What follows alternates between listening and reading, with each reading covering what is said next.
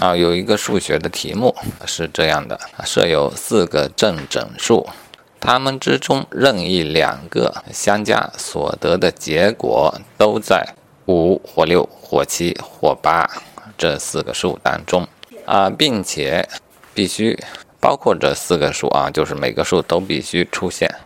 好，那么请问这四个数是哪四个数？好，这就是题目了。注意啊，这四个数。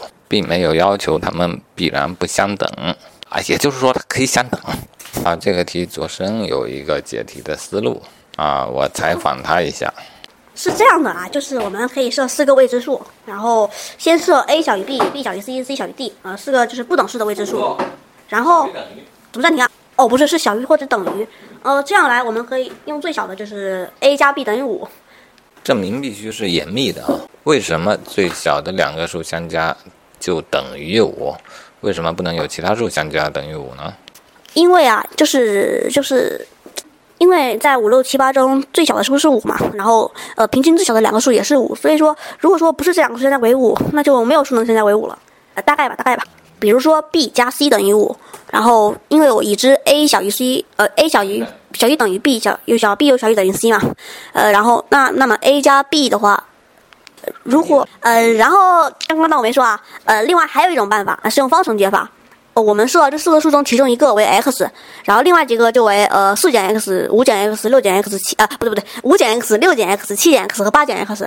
然后因为已知嗯 x 就是必须为正整数嘛，这四个数都是正整数，所以说呃不对不对。得了，儿子在玩游戏，他没有心思在这录音。我来总结一下吧。我从跟他的交谈来看啊，他与他的同学们进行了交流，关于这个问题，每个人都提出了许多不同的方法。因此，我认为这是一道很好的题目。它真正的让一个人开始思考解决数学问题的方法，而不是沿用学到的方法。这种素质是很要紧的，尤其在你解决。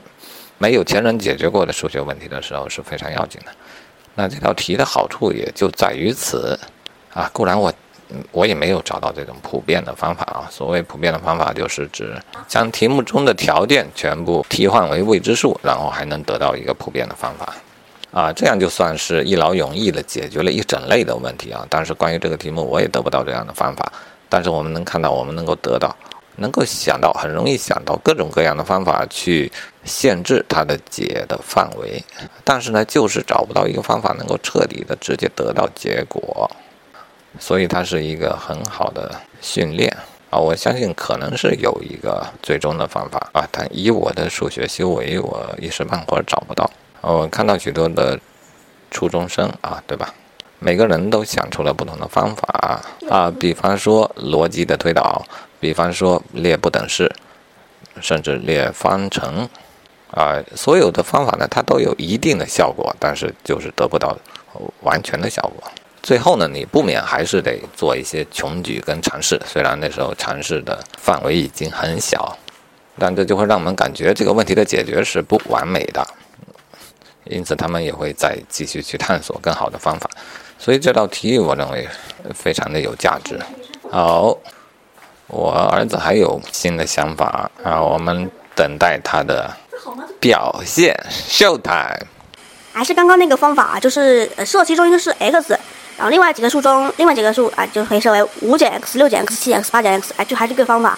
然后这个方法中，就是呃，这举的五减 x、六减 x、七减 x、八减 x 这四个数中，一定有一个就等于 x。不好意思，我觉得什么问题啊？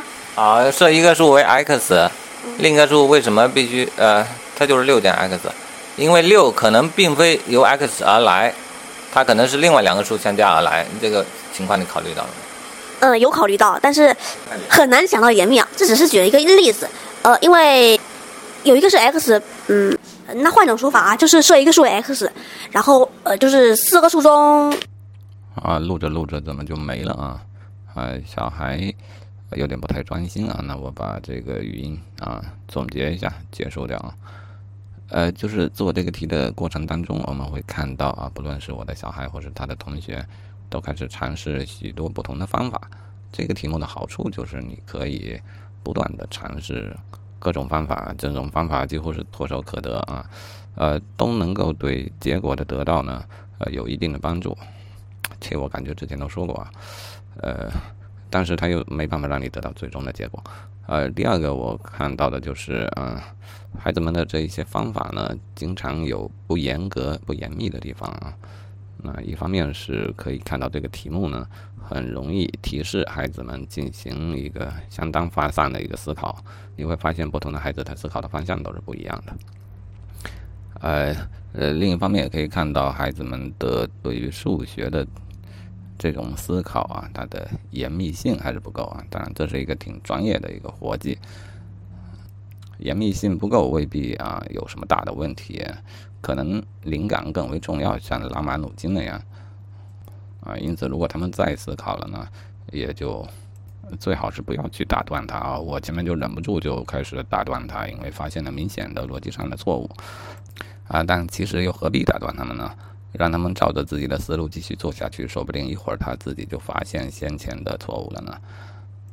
嗯，更重要的是啊，这种灵感迸发的时候，呃，一下被打断，一下被打断了，也对于他呃将来的灵感的产生并没有什么好处嘛。啊，好吧，最后总结一下这一段录音啊，就是关于小孩的数学的学习。我个人认为啊，一种数数学的思想的养成是更为重要的，而大部分的题目可能老师都会给出一个呃标准的解法，这种学习方式我是非常不认同的。但是为了考试呢，啊，大家也都饮鸩止渴的在使用这样的方法，啊，我相信啊，中考。当中的绝大部分啊，百呃一百五十分钟可能会占到一百二三十分，都是这样的题目啊。但是它毕竟也还是有提高的题目啊，所谓难度比较大的题目，难度比较大，其实只是因为它没有定法，或者说要解决这个问题所采取的方法，并非先前所学过的某一个标准方法直接的使用。啊，这时候就考验到孩子的一个数学的真正的能力。嗯，像这样一道题目啊，今天所讨论的这个题目啊，我觉得就非常有助于初中生啊，甚至所有的人，呃，去尝试各种各样的方法，因为这个题目是浅显易懂的啊，与生活的关联是密切的啊。我的意思就是，直观上我们能够完全理解这个题目，但是呃，然后也知道这个答案它并不难于寻找。然后解题的思路和方向呢，也是层出不穷的，因此这样的题目是一个很好的训练的机会。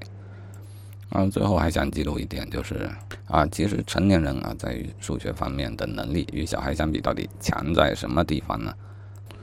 啊，你仔细的回顾一下，你会发现啊，其实无非也就是你学到了啊，学过更多的解题的方法啊，这些方法有多少是你自创的，这还是个大问题啊。而这些方法也是他们迟早要掌握的，学校也会教给他们各种各样的方法。嗯，假设我们刨掉这一块啊，然后看大人与小孩的数学的能力上有什么高下呢？这个时候我就很悲观的发现啊，未必是大人比小孩更高，甚甚至于在思维的活跃和快速的方面呢，我们还不如小孩呢。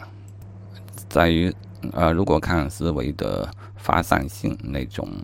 灵活无拘无束，呃，不受一些先前经验的约束啊，这一方面来看呢，啊，成年人与小孩相比呢，更是落于下风。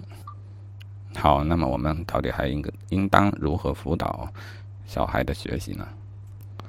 啊，我想绝对也不是不管就完了啊，相反，我们还是得管。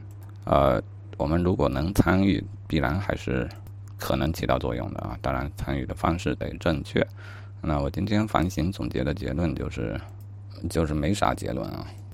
在小孩学习的辅导方面，我们没有什么有自信的拿得出手的固定的方法啊。硬要说一个经验的话，大概就是放空自己啊，去陪伴他的一个思考的过程。要知道这个过程到底谁教会了谁什么东西，都还未必呢。